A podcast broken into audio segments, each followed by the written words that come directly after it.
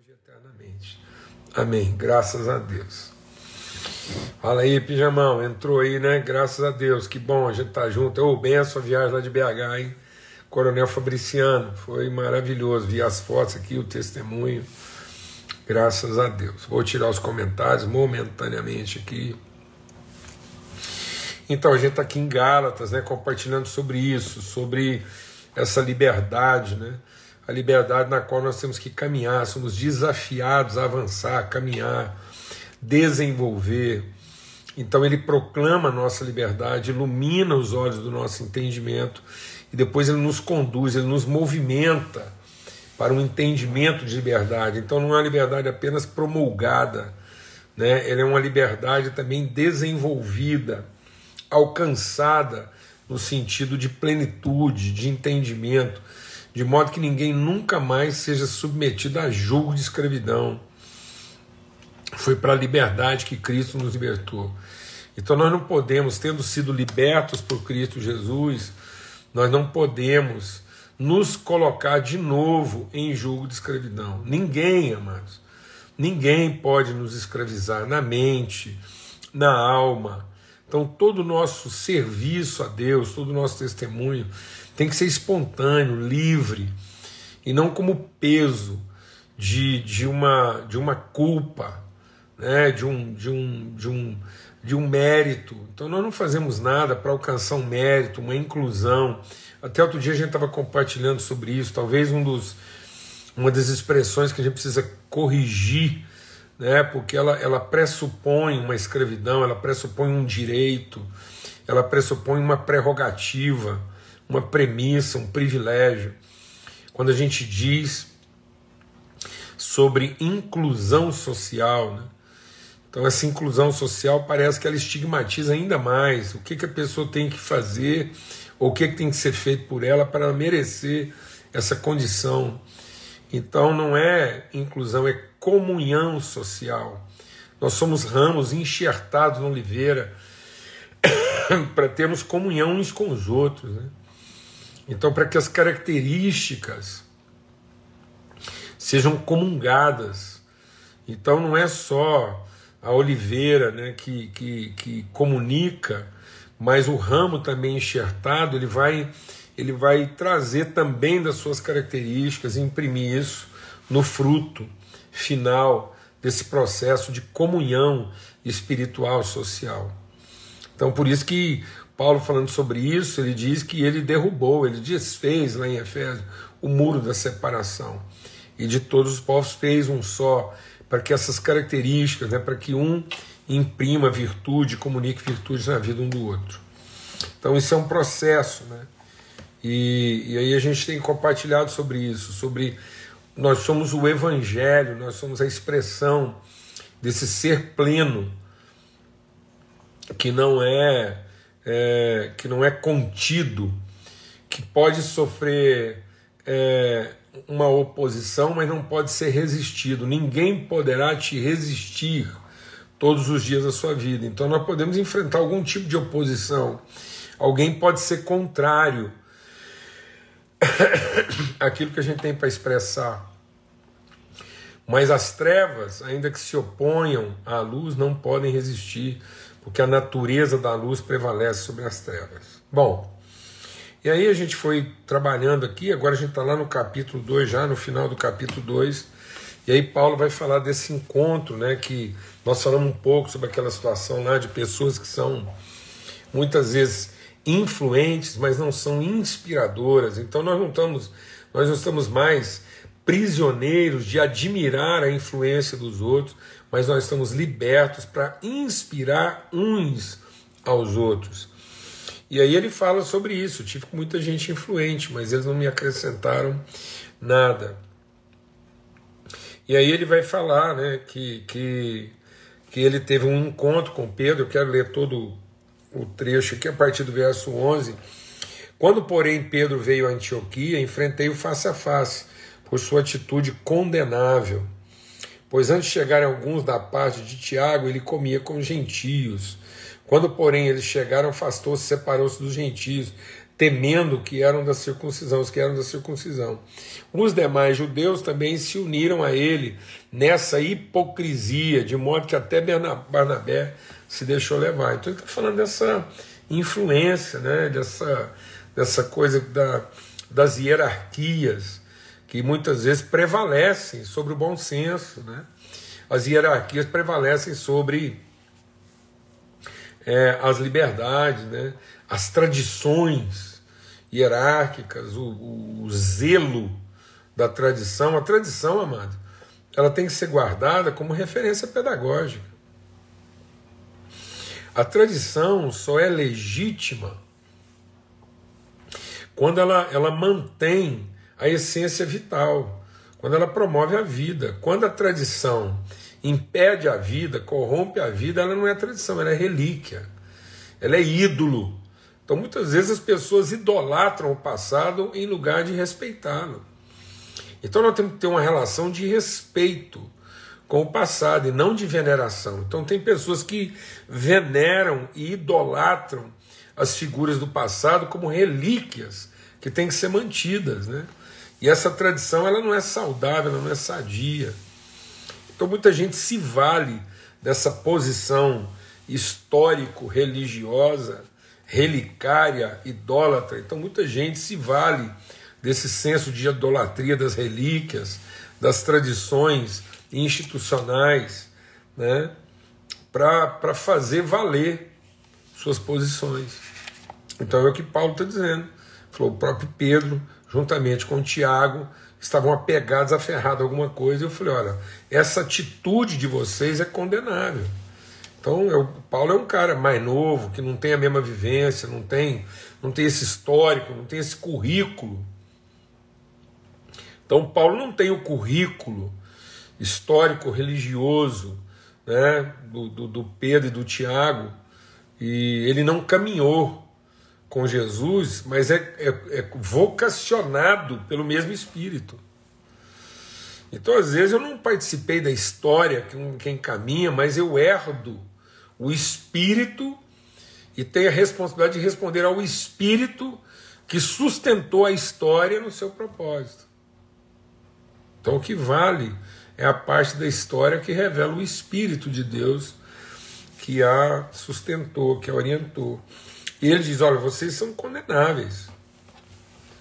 E ele diz: quando vi que não estavam andando de acordo com a verdade do Evangelho.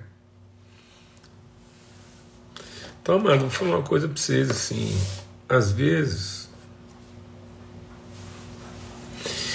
É mais ou menos o que o Paulo está dizendo, é mais ou menos o seguinte: tem gente que hoje, que em nome de ser evangélico, não está vivendo de acordo com a verdade do Evangelho.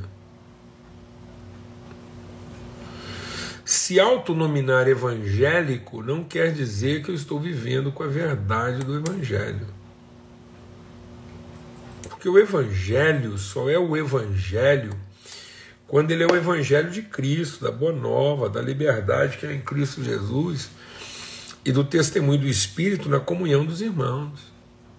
Fora disso, cada um pode construir, cada um pode ser evangélico do seu próprio evangelho. Então tem gente que criou um evangelho próprio, e aí ele diz que é evangélico, mas ele é evangélico do evangelho dele. Então, o lance não é ser evangélico, a gente não sabe direito que evangelho é esse. O, a questão é nós sermos a expressão verdadeira, o testemunho autêntico do Evangelho de Cristo, que é o que ele está dizendo aqui. E aí ele diz assim: você é judeu, mas vive como gentio e não como judeu. Portanto, como pode obrigar gentios a viverem como judeus? Então, essa é a verdade do Evangelho. Impor regras obrigações que muitas vezes a gente mesmo não está disposto a cumprir.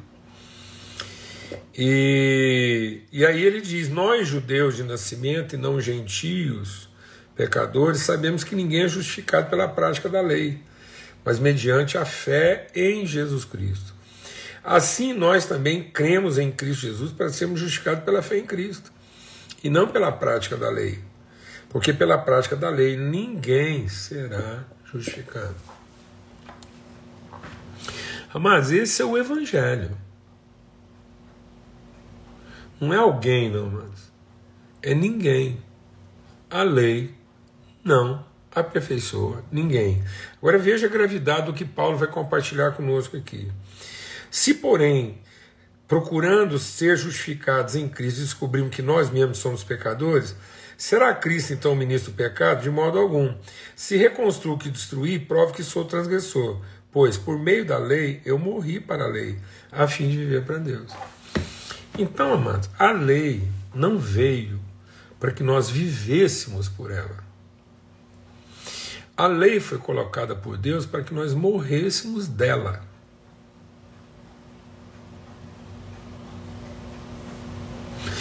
A lei não veio para que eu visse nela uma forma de encontrar salvação. A lei veio para ser um aio, um tutor temporário, para que o mundo não entrasse em absoluta desordem. E como aio, ela veio para nos levar a, a uma, uma morte incontestável. Então, pela lei, ninguém é justificado. A lei veio para provar para nós que todos pecaram e destituídos estão da glória de Deus. A lei veio não é para mostrar que alguns merecem, a lei veio para mostrar que ninguém merece. Porque, segundo a lei, não há um justo. Segundo a lei, só há pecadores condenados, amaldiçoados pela sua própria desobediência. Tanto é que a lei encontrou no pecado, ou melhor, o pecado encontrou na lei a sua força. Por quê? Porque quanto pior a relação, mais detalhada e rigorosa tem que ser a lei. Então, quando você entra num ambiente onde as regras, as metodologias, quando você entra num ambiente onde tudo tem que estar planejado de maneira antecipada, em um nível de organização e de metodologia. Quando você entra num ambiente onde as coisas são assim rigorosamente né, definidas, numa regulação pragmática, então é porque as relações não contam. No entanto, todo o universo de Deus está montada a partir de leis de movimento, de magnetismo, de atração e de repulsão. Então, as leis que sustentam o universo, as leis que sustentam toda a criação, estão baseadas em relações de natureza. Tudo. Olha para as leis que sustentam a criação, o nascer do sol, o pôr do sol, a chuva, o vento, a, a, a semente, a planta, tudo, tudo que Deus criou mantém o seu ciclo natural e cumpre o seu propósito, porque está sustentado em leis de natureza. Então nós é que estabelecemos calendários, nós é que estabelecemos rotina a partir daquilo que funciona lá. Entendeu? Uma planta não tem, uma galinha não tem que levantar de manhã e alguém apresentar para ela um, um manual, um, uma agenda escrita. Não. Amém, amados? Os corpos celestiais, os átomos, toda a matéria, toda a matéria que está aí, visível, tangível e palpável, toda substância palpável, tangível, é, é possível, material só, tudo é possível a partir de leis relacionais. Né? Então, quando a gente vai para essa lei comportamental, essa lei é, é, de, de padrão meritório, isso veio para que a gente pudesse morrer. Então tá aqui, ó, a lei, eu morri. Pela lei eu morri para a lei. Então a lei cumpriu. Deixa o Espírito de Deus ministrar o nosso coração. A lei cumpriu em nós o seu propósito. Então nós não temos que voltar para ela. E aí ele diz o quê? Fui crucificado com Cristo. Assim já não sou eu quem vive, mas é Cristo que vive em mim. E esse é o segredo. Muitas pessoas estão querendo cumprir a lei para viver com Jesus. Sendo que a lei foi cumprida, pela lei eu morri, para que agora, pelo Espírito, eu viva em Cristo e Cristo viva em mim. Mas não é para eu viver com Jesus. Então o povo está achando que a igreja é para a gente viver com Jesus, Jesus viver conosco. E a igreja é a comunidade daqueles que vivem em Cristo e Cristo vive neles em plena e absoluta liberdade, porque pela lei eles morreram e pela graça foram justificados e ressuscitados em Cristo Jesus. Glória a Deus, amados. Tanto que o escritor da carta aos Hebreus diz o quê? A promessa de Deus é que quando viesse o Espírito Santo, ninguém Ninguém, é ninguém. Na plenitude do Espírito, ninguém vai precisar dizer para o seu irmão: faça isso ou faça aquilo, porque todos me ouvirão e o Espírito ensinará a todos. Então, a gente contempla uma igreja, nós contemplamos uma igreja que avança. Nós não podemos nos contentar em continuar sendo a igreja que nós já fomos há dois séculos e, vinte séculos atrás. Nós temos que amadurecer, porque os ministérios que foram dados à igreja é para que, andando no conhecimento da verdade em amor, nós possamos crescer em tudo, de modo que sejamos pessoas plenas, de, de, de entendimento transformado e pleno, como pessoa madura, que funciona a partir de vínculos espirituais e relacionais. E não de regras comportamentais. Desculpa.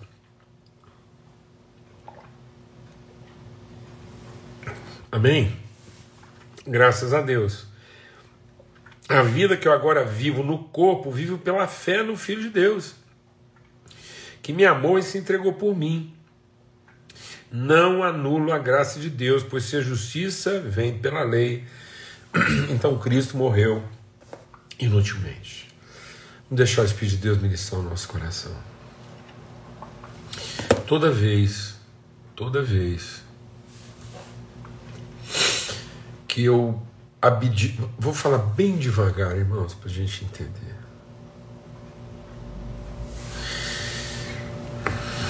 Ai. Nome de Cristo Jesus. Toda vez que tendo a oportunidade de amadurecer no espírito, numa relação que nos desafie aos afetos. Então, toda vez que eu abdico, toda vez que Deus me dá a oportunidade de resolver alguma coisa pelo amor, pelo afeto, pelo respeito, pela responsabilidade. E tendo a oportunidade de tratar todas as nossas questões pelo código genético do amor.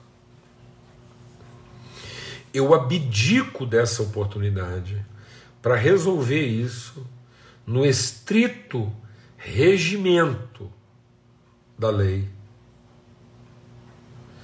Toda vez que eu tendo a oportunidade de tratar uma questão entre nós irmãos, pelo amor, pelo afeto, pelo respeito que nós temos um pelo outro, pela graça que nós representamos em favor um do outro, eu abdico disso e prefiro a comodidade dogmática do regulamento para simplesmente fazer juízo de quem tem direito ou não, quem está certo ou errado, e resolver o problema. Na premissa da lei, eu estou dizendo que Cristo morreu em vão.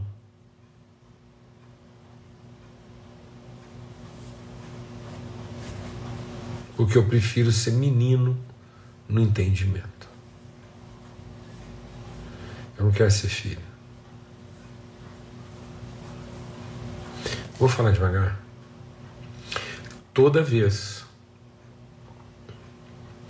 que na nossa caminhada como filhos e filhos de Deus, tendo a oportunidade de agir de forma madura, como gente adulta e bem resolvida, na premissa do amor e da responsabilidade que nós temos um com o outro, na prática da graça e de uma oferta espontânea. Eu abdico dessa condição de maturidade para retroceder às garantias infantis da lei, do direito. É como se eu estivesse dizendo que o sacrifício de Cristo foi em vão. Que não precisava dele ter se sacrificado. E que não adiantou ele ter se sacrificado. Estamos entendendo isso ou não? Então a coisa é mais grave do que o que a gente pensa.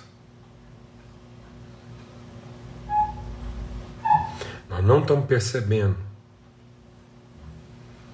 que, como Paulo diz, nós estamos abrindo mão. Nós estamos abrindo mão de amadurecer pela graça, pelo amor, desenvolvendo a nossa fé e a nossa salvação, sendo transformado de glória em glória, até que a gente seja cheio do pleno amor de Deus, como pessoas maduras e bem vinculadas umas às outras. E nós não percebemos que a gente está abdicando disso para lentamente voltarmos ao rito dos dogmas, dos métodos, das estruturas, das regulações como se Cristo tivesse morrido em vão. Como se nós não precisássemos daquele sacrifício. Em nome de Cristo Jesus. Para a liberdade foi que Cristo nos libertou. Ele proclamou nossa libertação Agora Ele está iluminando os nossos olhos para nos conduzir à liberdade.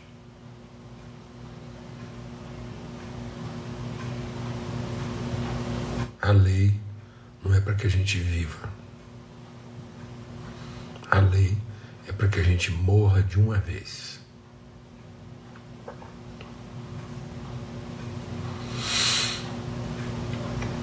Quem está me escutando aqui vai lembrar disso. Eu vou estender um pouquinho o tempo hoje. E eu me lembro de uma vez que eu fui, a gente, eu e a Ana estavam ajudando um casal numa festa. A gente estava ajudando um casal nosso que numa festa de casamento da filha. E você sabe como é que eles têm de casamento, família chegando, que é tanto de gente trocando de roupa, na casa, que é a confusão. A Lana foi lá para dentro dar uma força, ajudar a mãe, filha, sogra que estava chegando.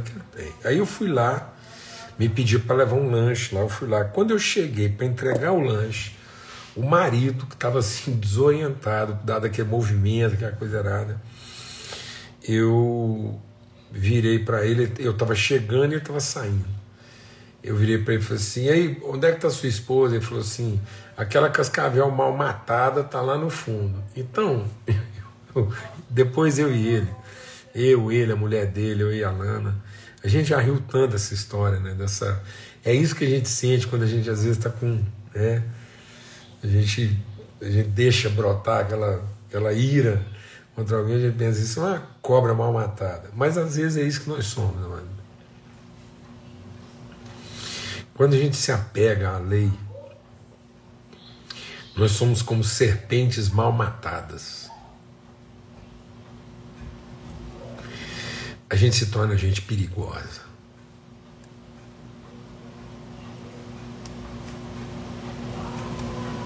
A gente começa a se tornar a pessoa que revida,